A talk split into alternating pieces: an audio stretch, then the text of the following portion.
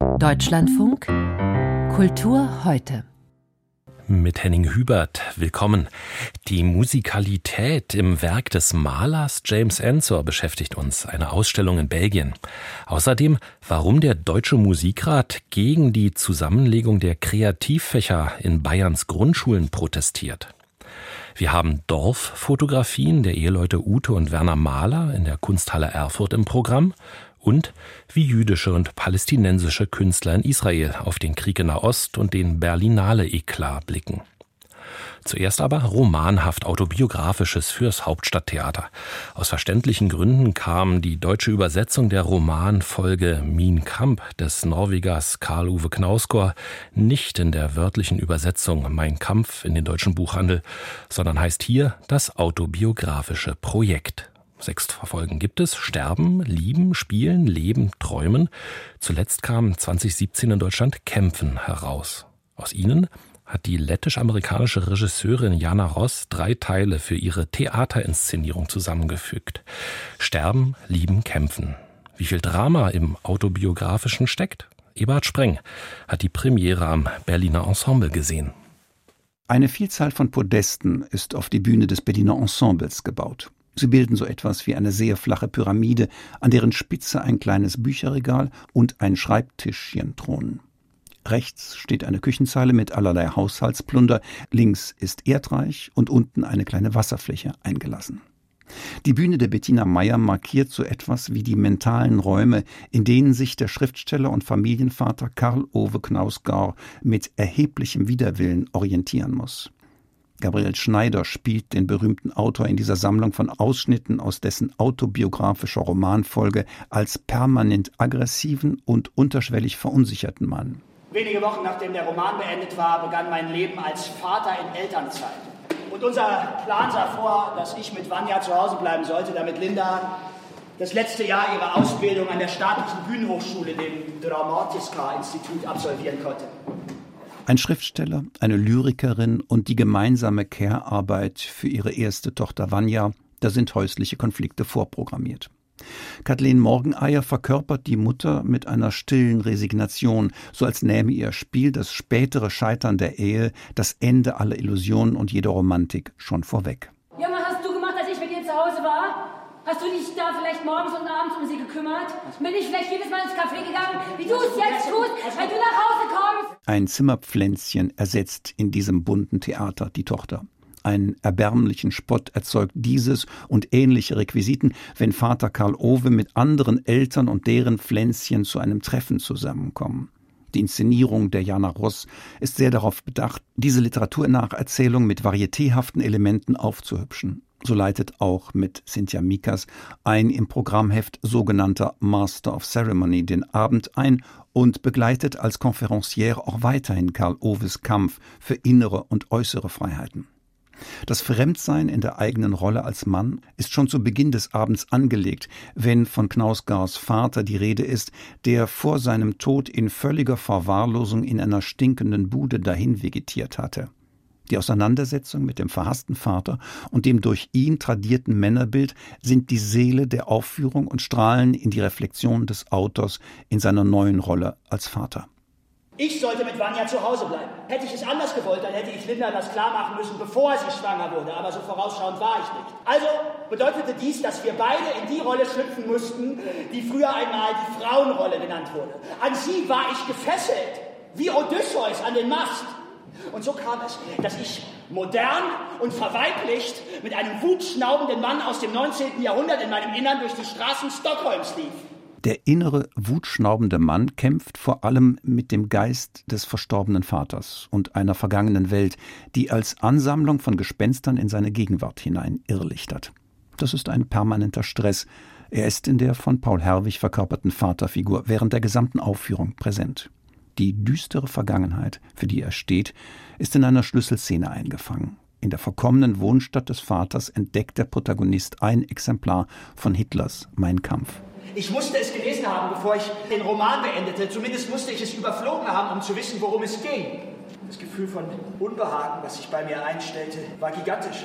Ganz zu schweigen von dem ekelerregenden Gefühl, das mich überkam, als ich Hitlers Worten und Gedanken Zugang zu meinem Bewusstsein verschaffte und sie eine Weile einen Teil davon werden ließ. Hitlers Kindheit und Jugend ähneln meiner eigenen, sagt der Autor, spricht von dessen Angst vor dem Vater und dessen Liebe zur Mutter und der Sehnsucht, etwas Großes zu werden. Knausgors Auseinandersetzung mit Hitlers Propagandaschrift Mein Kampf stehen am Ende seines Romanzyklus Min Kampf, den Jana Ross hier in Ausschnitten fürs Theater zusammenfasst. Aber das ist alles eher arrangiert als inszeniert, eher nacherzählt als nacherlebt und zeigt aufs Neue die Grenzen einer Bühne, die epische Literatur eben nur illustriert und nicht fürs Theater erschließt. Kritisiert Ebert Spreng, er hat am BE Sterben, Lieben, Kämpfen nach Karl-Uwe Knausgor gesehen. Einige bezeichnen den Künstler James Ensor als den unbekanntesten unter den bekannten Malern der Moderne. In seinem Stil keiner Richtung direkt zuzuordnen, oft Menschen in grotesken Maskeraden zeichnend, changierend zwischen Albernheit und größtem Ernst. Zusätzlich war er musikalisch unterwegs, nicht nur als Maler, sondern auch als Komponist. James Ensor wurde in Ostende an der Nordseeküste geboren, wo er auch vor 75 Jahren starb. Dort sind gerade seine Stillleben zu sehen. Auch Antwerpen wird eine große Ensor-Ausstellung bekommen. Dazwischen widmet sich das Beaux-Arts in Brüssel Ensor und der Musik. Titel der Schau Maestro. Was es damit auf sich hat? Anja Reinhardt. Auf vielen Bildern des Malers James Ensor sind Szenen zu sehen, die Musik im Hintergrund vermuten lassen. Die Maskerade, der Karneval, Theater- und Opernbesuche. Auf einer Zeichnung von 1882 hielt er fest, welche Komponisten er verehrte. Neben einem Stapel Partituren, auf denen ein Hut liegt, steht in großen Buchstaben Wagner und Schumann. Ensor spielte viele Jahrzehnte selbst das Harmonium und komponierte auch. Einige seiner miniaturhaften Stücke sind im Beaux-Arts zu hören. Xavier Tricot, Direktor des Ensor-Hauses in Ostende, der die Ausstellung im Beaux-Arts kuratiert hat. He thought his music was more important than his painting er dachte, seine Musik wäre bedeutender als seine Gemälde, als er ein alter Mann war. Aber es geht tatsächlich weniger um die Qualität seiner Kompositionen als darum, dass er eine Idee von Gesamtkunstwerk hatte. Das bezieht sich natürlich auf Wagner, den er sehr mochte. He liked very much. He attended operas. Richard Wagners Idee des Gesamtkunstwerks, in dem Kunst, Musik und Darstellung sich notwendig ergänzen, führt vor allem zu einem Effekt der Überwältigung. Pathos allerdings war James Ensor vollkommen fremd. Er interessierte sich vielmehr dafür, das dünne Eis, auf dem wir uns alle bewegen, sichtbar zu machen. Insofern ist der Titel der Schau, Maestro, vielleicht auch ein ironischer Hinweis darauf, der Mensch denke irrigerweise, er könne sein Leben meistern. So zumindest lassen sich viele Bilder von Ensor lesen. Besonders deutlich zeigt sich das in den Werken, die Ensor mit viel Weiß und wenigen durchscheinenden Farben malt. Alles wirkt wie überdeckt von einem dichten Nebel, der die Welt verschwinden lässt. Ensor could be very serious,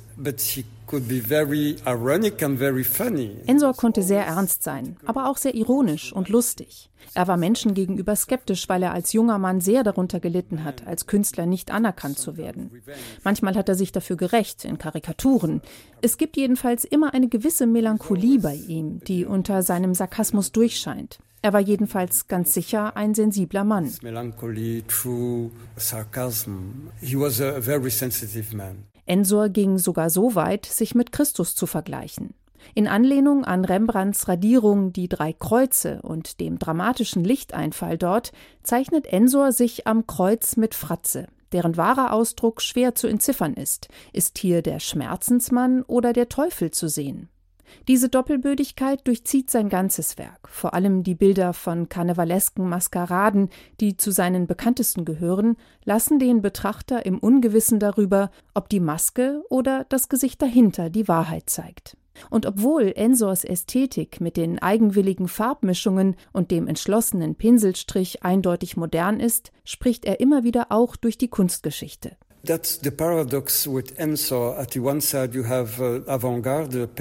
Das ist das Paradox mit Ensor. Auf der einen Seite der Maler der Avantgarde, auf der anderen Seite immer mit einem Bein in der Tradition. Er sah sich selbst in der Nachfolge von Bosch, Bruegel und Rubens. Vor allem das Groteske bei Bosch und Bruegel, 300 Jahre vor seiner Zeit, übersetzte er in die Zerrissenheit der Moderne. Das zeigt diese Ausstellung in Brüssel sehr klug mit der Aufteilung in vier Räume, die sich um eine Art Wohnzimmer gruppieren, in dem Ensors Kompositionen zu hören sind. Der künstlerische Weg, den James Ensor zurückgelegt hat, lässt sich nur verstehen, wenn man nach dem Rundgang nochmal zurückkommt zum Anfang. Die technisch brillanten, aber wenig aussagekräftigen Ölbilder von Landschaften im Frühwerk, von der Nordsee bei Ostende, wirken nun nochmal ganz anders. Jede Künstlerin, jeder Künstler setzt sich mit der Frage auseinander, was die Realität eigentlich ist, ob und wie sie sich abbilden lässt. Aber kaum jemand hat das mit den Mitteln der Malerei und Zeichnung so grundlegend philosophisch erfasst wie James Ensor.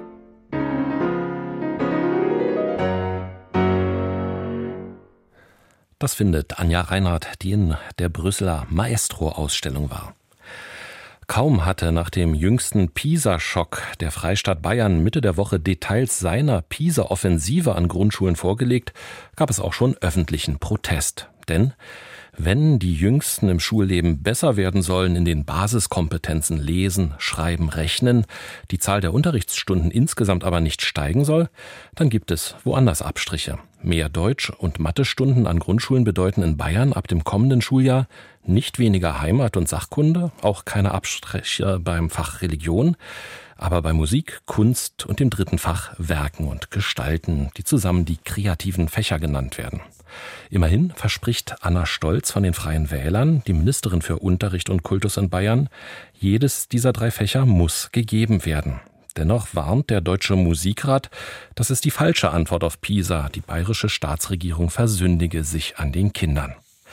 Vor der Sendung habe ich mit der neuen Generalsekretärin des Deutschen Musikrats, der Musikerin, Musikpädagogin und Kulturmanagerin Antje Valentin gesprochen. Meine erste Frage war, was befürchten Sie für Bayerns Grundschulkinder? Ich befürchte, dass damit ein ganz wichtiger Anteil an Unterricht und an Möglichkeiten, Selbstwirksamkeit und Resonanz zu erleben, verloren geht. Äh, denn man muss sich klar machen, wenn die drei Fächer Kunst, Musik und Werken natürlich als Fächer erhalten bleiben, aber nur noch insgesamt einen Wochenumstand von fünf Stunden haben, dann ist das so knapp bemessen, dass eigentlich sicherlich eins der drei oder wenn nicht sogar zwei hinten überfallen. Und die Antwort darauf zu sagen, epochal zu unterrichten, halte ich für fatal. Das wäre ja so, als wenn man im Sport immer nur ein halbes Jahr trainiert und ein halbes Jahr gar nichts tut. Wir alle wissen, das bringt's nicht. Da verlieren wir wieder alles. Und so kann man nicht mit der Musik verfahren. Das scheint ja auch zumindest bei weiterführenden Schulen in anderen Bundesländern gang und gäbe zu sein. Dieses abwechselnde Unterrichten zum Beispiel von Kunst und Musik. Sie beklagen Ihrerseits einen Fachkräftemangel im musischen Bereich. Ähm, wenn eh viel ausfällt, Frau Valentin, macht Bayern nicht bloß aus der Not eine Tugend? Das öffnet natürlich die Tür, äh, das Ganze immer stärker zu verringern. Also wir kämpfen einerseits natürlich gegen den Fachkräftemangel in der Ermutigung von jungen Menschen, äh, auch sich für die musischen Fächer im Studium zu bewerben. Auf der anderen Seite ist es ganz ein wichtiges Signal, dass die Stundentafeln wirklich deutlich machen, die kreativen Fächer sind gefordert, sie sind wichtig, weil wir sie auch brauchen, um Bildungschancen zu ermöglichen. Also wir vergeben uns unglaublich viel, wenn wir genau an diesen Fächern sparen, denn äh, wir wissen inzwischen, dass gerade auch die Kinder mit Migrationshintergrund aus sozial schwierigen Feldern oft aufblühen. Ich kann das aus eigener Erfahrung sagen, aufblühen gerade in den kreativen Fächern, wo es dann nicht so sehr auf Sprache ankommt, sondern auf Erleben und miteinander in Interaktion kommen und über diese Resonanz ganz nebenbei die Sprache vertieft erlernt wird. Es gibt ja den Standpunkt, ohne Lesekompetenz kann ich die Fragen der PISA-Studien, egal in welchem Fachbereich, gar nicht gut verstehen und dann eben auch nicht beantworten. Die ist also der Schlüssel zur Ergebnisverbesserung. Dann bleibt halt weniger Zeit für Kreativität oder wären Sie für mehr Schulstunden? Ich wäre auf jeden Fall für mehr Kreativität in allen Fächern. Also was ich mir wünsche, ist die tanzende Mathelehrerin und den singenden Grundschullehrer. Sprich, äh, wir vergeben uns auch die Chancen, wenn wir nicht sehen, dass wir in den sogenannten basalen Fächern Deutsch und Mathe eigentlich auch noch mal ganz andere Bildungswege und Zugänge zu Kindern finden können. Ich gebe Ihnen ein Beispiel. Äh, Mathematik, räumliches Vorstellungsvermögen, Geometrie kann man nur erlernen durch Raumerleben. Raumerleben passiert im Sport sicherlich, aber auch im Tanz oder einfach in der Bewegung. Ebenso können wir feststellen, dass singende Kinder ganz anders mit Sprache umgehen und Sprache lernen können.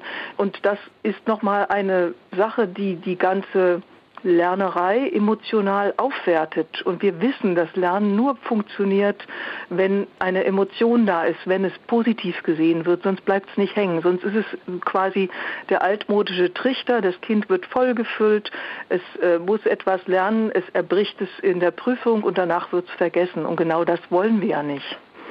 Der Deutsche Musikrat unterstützt ja auch eine Petition einer Privatperson in die Richtung, dass sich zumindest der Petitionsausschuss des Bayerischen Landtags damit befassen muss und das äh, Vorhaben eben gestoppt wird. Äh, wie steht es darum? Da haben wir schon innerhalb von vier Tagen die fast 150.000er Marke von Unterzeichnenden erreicht. Das macht uns sehr stolz und zeigt die große Resonanz auf diese wirklich wichtige bildungspolitische Frage. So Antje Valentin, Generalsekretärin des Deutschen Musikrats, in ihrem Plädoyer für mehr und nicht weniger Zeit für Kreativität im Grundschulunterricht. Mona Lisen der Vorstädte oder Wo die Welt zu Ende war, so heißen Fotoserien in Schwarz-Weiß des Fotografen-Ehepaars Ute und Werner Mahler. Sie haben den Alltag in der Deutschen Demokratischen Republik eingefangen, wie auch im wiedervereinigten Deutschland. Wie sich über die Jahrzehnte das Leben von den öffentlichen Plätzen zurückzog, das erzählt eine Ausstellung mit Bildern nach, die im Dorf Berker entstanden, heute zu Sondershausen in Thüringen gehörend. In der Kunsthalle Erfurt ist die Fotoschau zu sehen mit dem langen Titel Ute Mahler, Werner Mahler und Ludwig Schirmer an seltsamen Tagen über Flüsse in die Städte und Dörfer bis ans Ende der Welt. Unser Landeskorrespondent Henry Bernhard über ein Dorf, das für fast alle deutschen Dörfer stehen könnte.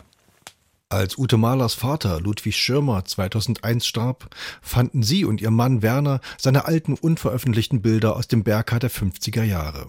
Sie hatten einen Schatz gehoben, der jetzt in der Kunsthalle Erfurt wieder zu sehen ist. Ludwig Schirmer hat damals den Alltag des Dorfes fotografiert, mit zwei Schwerpunkten Arbeit und Feiern. Frauen mit Kopftüchern, die noch gar nicht so alt waren, wie sie uns heute erscheinen, beim Rübenernten und beim Binden der Getreidegarben. Daneben Hochzeiten, Volksfeste, Umzüge, Faschingsfeiern. Die Bilder atmen Lebensfreude. Arbeit ist nicht nur Anstrengung, sondern verleiht auch Würde und Selbstbewusstsein.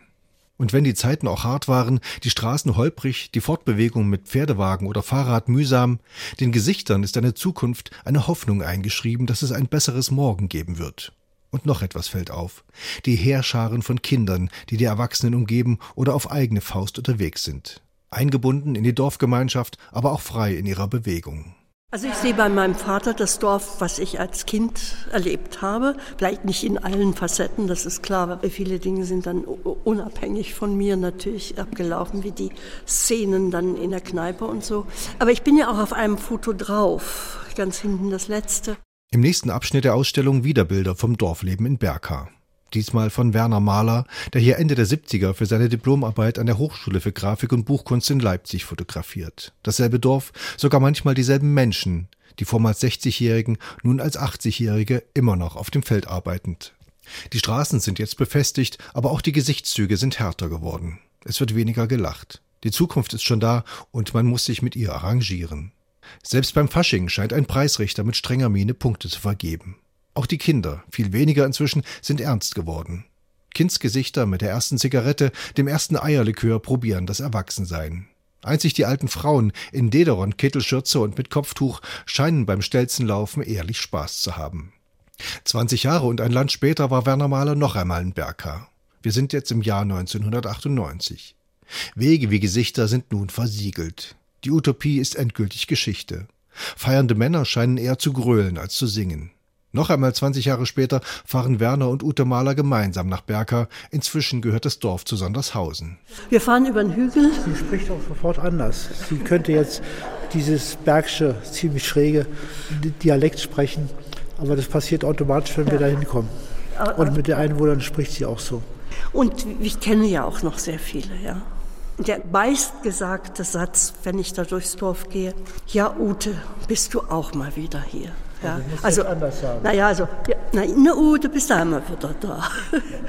Das ist so wie, guten Tag, schön, dass du da bist, ja. Ute Mahler ist 2021 noch einmal zurückgekehrt, um ihr Dorf, aus dem sie vor 60 Jahren weggezogen ist, noch einmal neu zu sehen. Nicht mehr Kinder, nur noch Schatten beleben die Straßen. Die Hausfassaden, die Garagentore sind spiegelglatt, die Vorgärten tote Steinwüsten. Gefeiert wird in einem Plastikzelt, die Feiernden nur noch schemenhaft zu erkennen.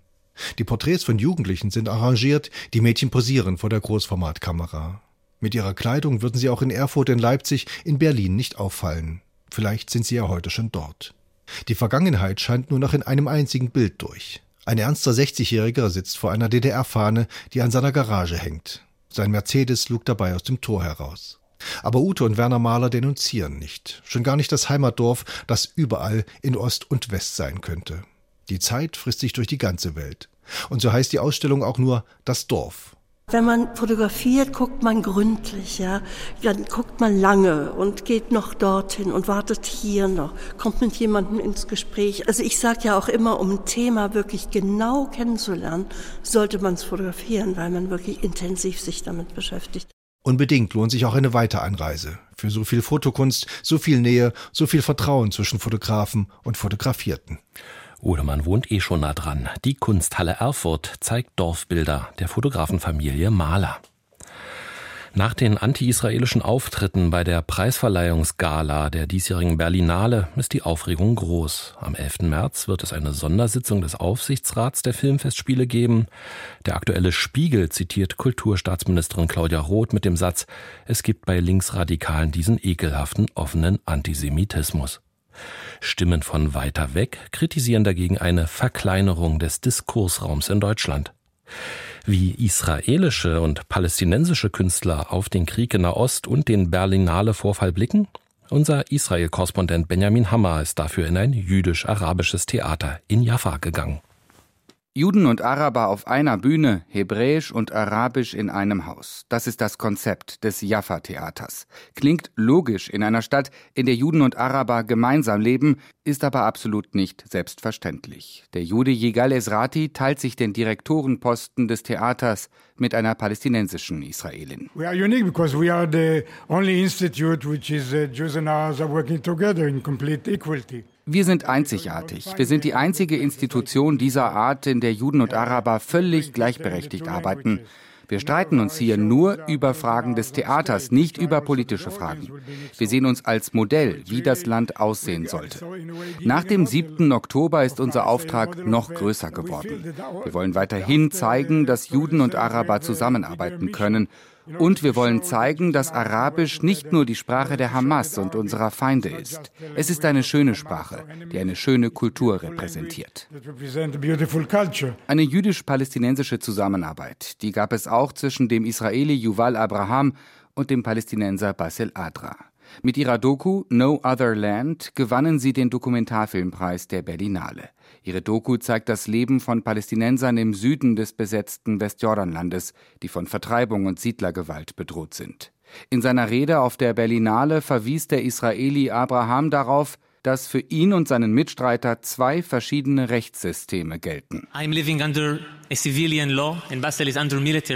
Ich lebe unter Zivilrecht, für Basel gilt das Militärrecht. Wir leben 30 Minuten voneinander entfernt. Aber ich habe ein Wahlrecht, Basel nicht. Ich kann mich in diesem Land frei bewegen. Basel ist, wie Millionen Palästinenser, eingesperrt im besetzten Westjordanland. Diese Situation von Apartheid, diese Ungleichheit, das muss aufhören. Basel Adra sprach davon, dass Palästinenser im Gazastreifen von Israel abgeschlachtet würden. Andere Künstler warfen Israel am Berlinale Abend einen Völkermord vor.